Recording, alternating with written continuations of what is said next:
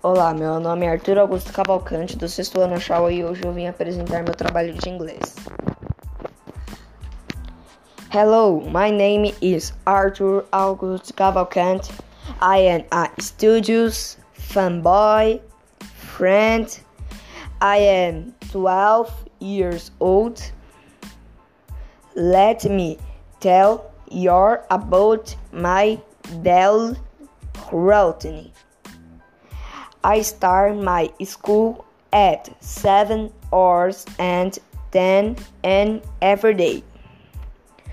On Monday, I have a geography, arts, Portuguese, intelligent school, reading technique, and geography class.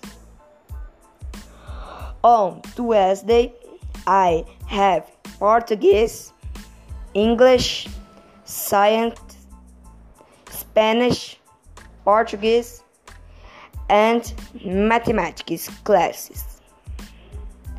On Wednesday, Wednesday, I have a class of reading, technique, Spanish, mathematics, physical education, OPE, and Portuguese on Saturday and Sunday. I literally rest on Saturday and go to church on Sunday. My favorite day is Saturday because I can rest and go to different places. Well, this is my routine. Bom, espero que vocês tenham gostado e até a próxima.